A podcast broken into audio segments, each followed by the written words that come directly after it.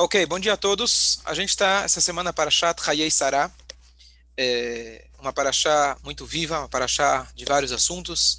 Então, o, o tema mais conhecido da paraxá é por que ela chama Hayei Sarah, vida de Sarah, se afinal começa falando sobre o falecimento dela. Mas a explicação é clássica, é conhecida. Bom dia, Marcelo. Bom dia, Rabino. A explicação é conhecida de que, na verdade, a vida nossa é o legado que a gente deixa. E nessa paraxá a gente vê o legado de Sará. Então vamos ver alguns desses legados, alguns desses detalhes.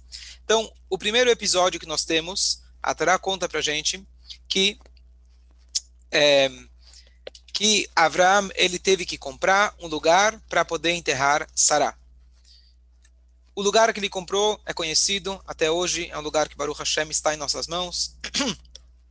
Marat Marpeilah, lá em Hebron, Lá hoje tem mais Shivá do lado, e lá está enterrado Adam, Havá, Avraham, Sara etc. E aquele lugar a Torá descreve para a gente a negociação que Avraham ele fez para adquirir aquela terra. Avraham ele chegou, quem mandava naquela terra, na verdade Hebron, não é um bom lugar, um bom solo, é considerado o pior lugar de Israel, por isso justamente foi pior no sentido do solo, de ser fértil, por isso justamente ele foi feito para enterrar pessoas. E lá, Abraham, ele quis e fez questão de comprar.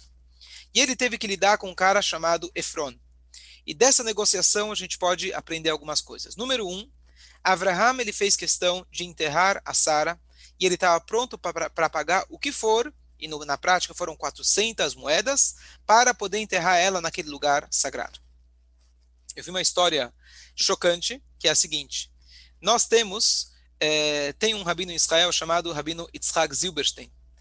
E ele tem vários livros de, como ele é um grande rabino, chega para ele todos os tipos de perguntas das mais esquisitas possíveis. E a história que chegou para ele foi o seguinte: tinha um judeu que ele estava sendo na Segunda Guerra Mundial por causa da perseguição, ele acabou entrando na casa de uma mulher não judia e ela adotou ele para dentro de casa e ela assinou no, no cartório que ele era o marido dela. Desse jeito, ele poderia acabar se camuflando e não pegarem ele. E ele já tinha, nesse momento, esse judeu era um judeu de Torá, mitzvot, e essa mulher gentia fez essa, esse grande favor, essa grande mitzvah para ele, e ele já tinha um filho. Então ele entrou com esse filho, Yehudi, para morar na casa dessa mulher. E eles, depois de colocar no cartório que eles eram marido e mulher, infelizmente eles acabaram de fato vivendo como marido e mulher. E eles tiveram um outro filho, um filho não judeu. Bom, a guerra acaba, os dois, é, um, o não-judeu vai para os Estados Unidos e o judeu vai para Israel, e ele constrói sua família, etc., baseado em Torá e Mitzvot, e muito bem, passa os seus anos, o pai, ele chega no seu 120 ou algo assim, e o pai teve muito sucesso quando ele chegou nos Estados Unidos, continuou vivendo com aquela, com aquela senhora que tinha adotado ele dentro de casa, e ele deixou uma herança de número que estava escrito lá, 50 milhões de dólares. O irmão liga, o irmão não judeu, o irmão dos Estados Unidos liga para o irmão, fala: Olha, vem aqui, teu pai, nosso pai faleceu, a gente precisa enterrar ele. Tudo bem. Ele viaja e ele chega lá, ele vê que tudo já estava comprado num cemitério não judaico, inclusive aonde a esposa dele iria ser enterrada.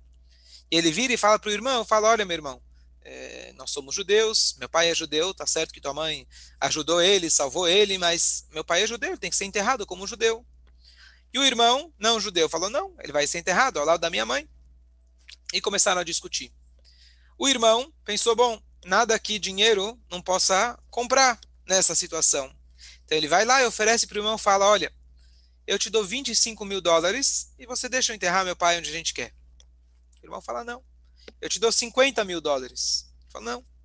Você realmente acha importante enterrar teu pai aonde você quer? Então você me dá toda a sua parte na herança. Me dá seus 25 milhões de dólares.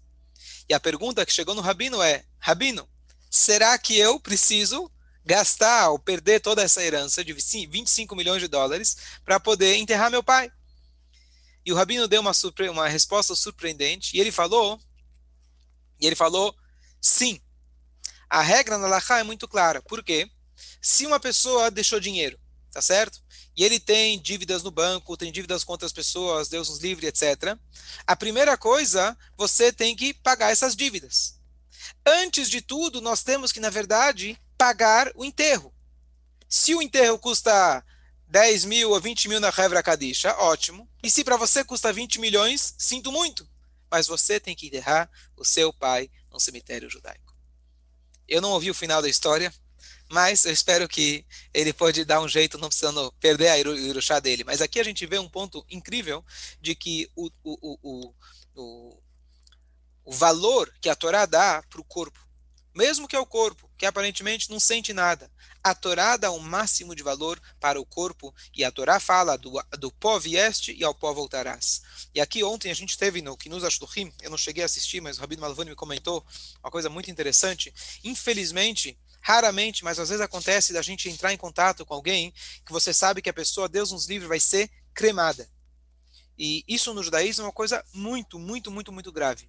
E a gente tem que ter os argumentos, a gente tem que ter né, um diálogo para poder conversar com as pessoas explicar para elas. É, eu já tive uma situação, não comigo, um parente muito distante meu, mas eles falaram, bom, era o que meu pai queria, ele deixou por escrito e acabou, e vai ser assim. Infelizmente não teve nada que a gente pôde fazer. Então, uma coisa. É, então, é, tinha uma, uma, uma das aulas aí no, no, nesse, Quinos, aula para os rabinos, ele tava, tinha um cara profissional, um rabino, muito experiente nessa área, e ele estava trazendo os vários argumentos. Então, uma das coisas que ele falou muito bonitas, que o rabino me comentou, foi o seguinte: ele falou o seguinte, o tesouro nós enterramos, o lixo se queima. Escolhe o que, que você quer fazer com o corpo. Isso por si acho que é uma frase muito forte. Então, essa é a mitzvah que a Torá dá para gente, e aqui a gente vê nessa situação de Abraão e Sara. Ponto número 2. A negociação de Abraão com Efron. Esse Efron, ele chega para Abraão como se fosse o melhor amigo.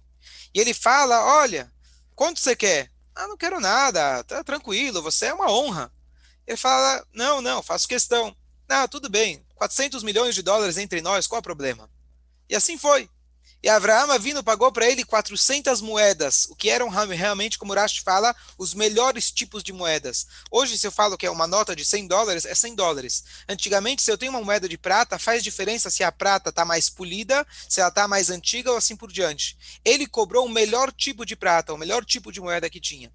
E aqui nossos sábios apontam, Efron é o tipo de cara que ele fala muito e não faz nada.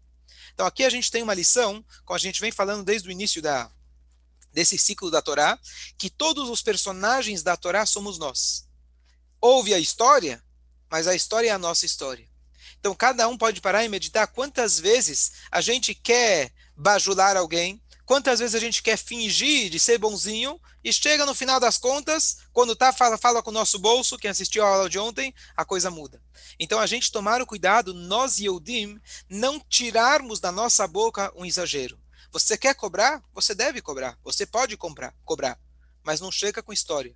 Não chega, não promete coisas para depois no final você não fazer. Então, esse era o Efron, uma característica humana que cada um de nós pode ter e a gente precisa se trabalhar. Próximo ponto da Paraxá. A nossa Paraxá fala sobre Sara, a vida de Sara. Shnei, a, a, a Torá descreve, Vaiu Hayei Sará, essa foi a vida de Sará, Mea Shana, 100 anos, 20 anos, 7 anos, essa foi a vida de Sará. Diz pra gente o Rashi, por que essa redundância anos, anos, anos? Então, anos para dizer o seguinte: apesar que ela tinha 100 anos de idade, ela tinha, na verdade, é, é, ela tinha a beleza de 20, e com 20 ela tinha os pecados de 7. O que, que significa isso? 20 anos está no auge da beleza, a pessoa está jovem, não tem rugas, etc. Ela com 100 anos conseguiu se preservar. Isso sem fazer nenhuma cirurgia, sem passar nenhum, nenhuma, nenhum creme mágico moderno. Ela simplesmente tinha essa pureza de espírito que expressava também na sua face, na sua, eh, no seu corpo. Além disso, quando ela tinha 20 anos, 20 anos é a idade penal da Torá.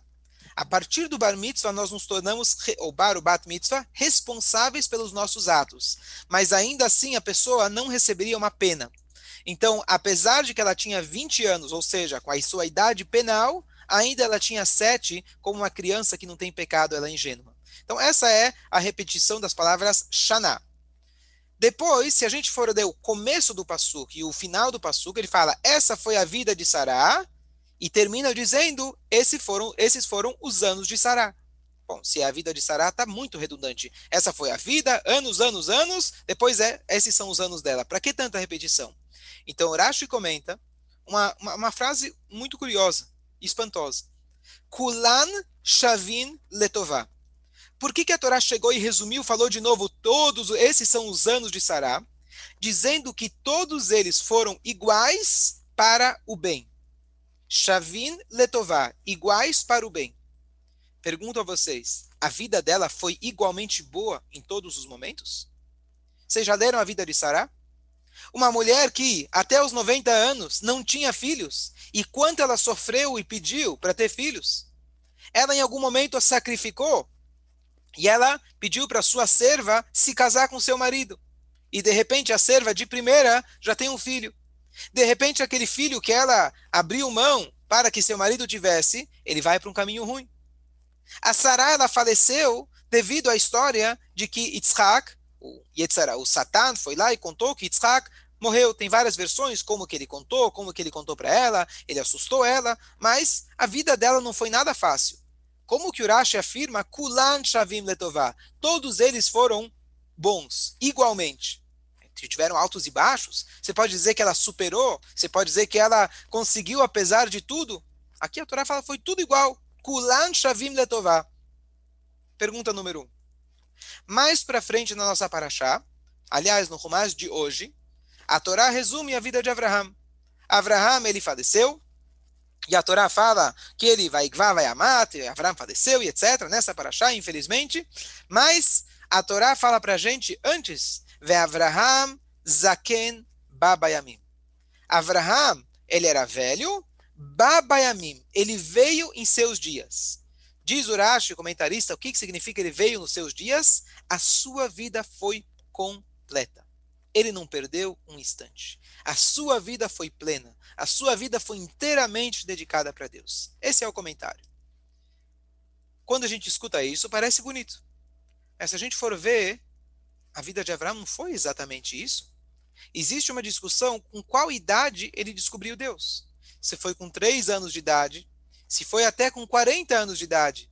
E Deus só se revelou para ele com 75 anos de idade. Então você pode dizer que dos 40 para frente ele foi um, uma pessoa plena. Você pode dizer que dos 75 para frente ele foi pleno. Mas há escrito, inclusive o Ramam traz, que o Avram era idólatra. O próprio Avram ele era idólatra. O pai dele levava ele na casa de idolatria todo final de semana. Traduzindo nos dias atuais. Ele ia com o pai dele. O Rambam ele fala que o pai de Avram fazia idolatria e o Avram também. Até que depois ele descobriu e ele descobriu o Deus único. Então, como você pode dizer que Baba Yamim, todos os dias da sua vida? Então, a resposta para as ambas, ambas as perguntas é muito parecida. E a resposta é o seguinte: a busca pela verdade também é verdade. A busca pela verdade já é verdade. Ou seja, alguém que está se esforçando para chegar num nível, apesar que atualmente ainda ele está errando. Esse erro faz parte do seu crescimento. E mesmo que ele está errando, literalmente, uma vez que esse erro possibilitou ele a chegar no acerto, esse erro ele é, faz parte da jornada e isso é considerado que ele viveu os seus dias plenos. Avram pode ser que ele fez idolatria, mas foi ele fazendo idolatria que ele parou e pensou e começou a meditar. Se ele nascesse numa casa que era ate, ateia, então talvez ele, ateia no sentido que nem, nem idolatria faziam, nem nada, talvez ele ia ficar na mesma. O fato que ele fez idolatria, o fato que o pai dele educou ele naquilo, foi o que impulsionou ele para chegar onde ele chegou. Então aqui a gente tem uma lição muito grande de que todo dia a gente erra. A gente começou a falar ontem no Tahanun, a gente bate no coração todas as vezes. O nosso erro, contanto que a gente está querendo acertar, na hora que a gente acerta, retroativamente, o nosso erro, ele faz parte do acerto. Quando alguém está treinando, Jairão, você treinou por muitos anos para fazer judô, e você tomou na cara, você tomou na cara, mas um belo dia você aprendeu a se defender, você aprendeu a atacar, e aprendeu a ser um bom ou melhor lutador, sim ou não? Sim. Se não fosse aquele Você já não quebrou o nariz ou já não apanhou? Imagino que sim, não? Já quebrei tudo. Já quebrou tudo. Só é. graças ao que você quebrou tudo, você chegou onde você chegou. Faixa preta e campeão mundial, etc. Então. Quinto grau. Hã? Quinto grau. Sexto. Sexto. Não entendi. Sexto. Sexto grau. Sexto grau. Tá vendo? Próximo já é o Shabat. Aí você vai tirar uma, um, vai tirar um ano de um ano sabático. Escolher. Então não tem outro jeito. Então o que o que isso ensina para gente é que o aprendizado mesmo que você ainda não aprendeu, já faz parte de quem você é, já faz parte da sua vida. Isso aqui também traz para a gente um outro conceito que o Rebbe traz numa outra sihá. Quando uma pessoa está se acostumando a fazer uma nova mitzvah, ele não sabe fazer a mitzvah ainda. Ninguém nunca ensinou ele a fazer. Ele erra no começo. Faz parte. Faz parte ele errar. E esse erro faz parte da mitzvah dele, não é um erro. Isso faz parte da mitzvah, contanto que ele continua mirando no crescimento. Então, aqui é uma, uma, uma lição fantástica, que de fato Abraão, até 40 anos, não era Abraão. Até 40 anos ele errava. Mesmo assim, isso foi considerado um acerto. Essa é a ideia, que já devem ter ouvido falar, que quando uma pessoa faz uma verdadeira chuva, os seus pecados se tornam mitzvot. Parece estranho isso. Bom, o tzadik nunca fez pecado, ele ganhou 10 pontos no Yom Kippur. Eu que pequei um monte, fiz uns 200 pecados, agora que eu fiz chuvá, eu estou com 200 pontos. Qual, qual, qual o sentido disso? Então a resposta é que se, a, se, a, se, a, se os meus erros me levaram ao acerto, então os erros também contam como pontos. Não é uma mágica de transformar. Ou seja, eu precisei me esforçar muito mais, eventualmente, do que o tzadik, do que aquele cara que já sabe tudo, versus é, é, a minha situação onde eu errei, errei, errei. Mas o erro me levou, me levou ao verdadeiro acerto. E assim também em relação, não só em relação ao nosso comportamento, mas em relação à nossa reação das, em, eh, nas situações adversas da vida. A Sara passou por vários momentos difíceis na sua vida. A gente não pode imaginar aqui que é uma mulher ficar 90 anos, onde com certeza ela tinha perdido as esperanças de ter filho, ao ponto de que quando Deus fala se vai ter filho, ela ri. Mas, apesar do sofrimento dela, Kulan Shavinda Tovar, ela enxergava que ela estava aqui numa missão divina. Ela sabia que ela tinha uma missão aqui na Terra. Apesar da dor, ela soube enxergar sempre o lado bom da vida. E com certeza a vida teve altos e baixos, mas a reação dela sempre foi como uma mulher exemplar. Então, esses dois pontos, tanto de Abraham quanto de Sara, Abraham em relação ao seu erro e acerto, Sara em relação às situações adversas da vida, nós podemos fazer com que toda a nossa vida, inclusive retroativamente, possa ser uma vida cheia de sentido, cheia de alegria. Depende de nós como a gente preenche o nosso tempo a partir de agora e quanto a gente está tentando novamente acertar a mira. Se a gente acerta no final, retroativamente, tudo aquilo que a gente errou é considerado como mitzvah também. Mais um ponto. Nessa paraxá nós temos a descrição do primeiro shidur da história. O casamento de Adam e Adam e Chava foi Deus que fez. Então não tinha erro.